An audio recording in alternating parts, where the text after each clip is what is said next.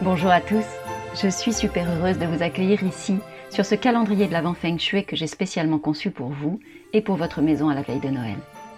Je suis Valérie Fayolle, experte en Feng Shui de l'habitat, et du 1er au 25 décembre, je vais vous partager chaque jour un nouveau conseil, court, simple, efficace, pour que votre foyer soit un espace de bien-être, un espace d'énergie et de lumière.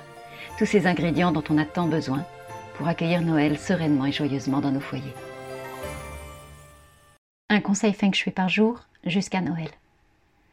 Aujourd'hui, je vais vous parler de bougies.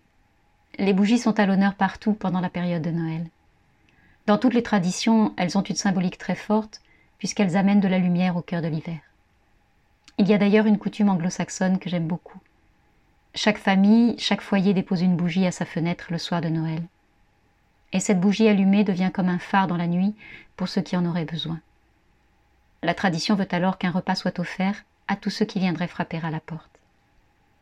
Je ne sais pas si cette tradition est encore répandue aujourd'hui sous cette forme-là en tout cas, mais il est certain qu'allumer une bougie reste une belle invitation à suivre la lumière.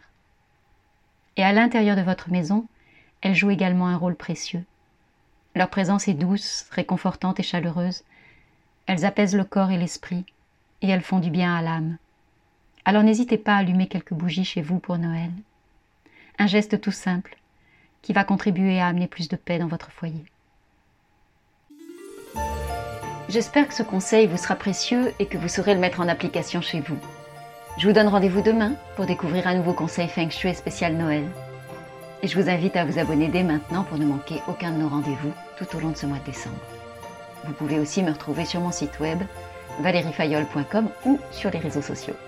Moi je vous dis à demain. D'ici là, prenez soin de vous et prenez soin de votre maison.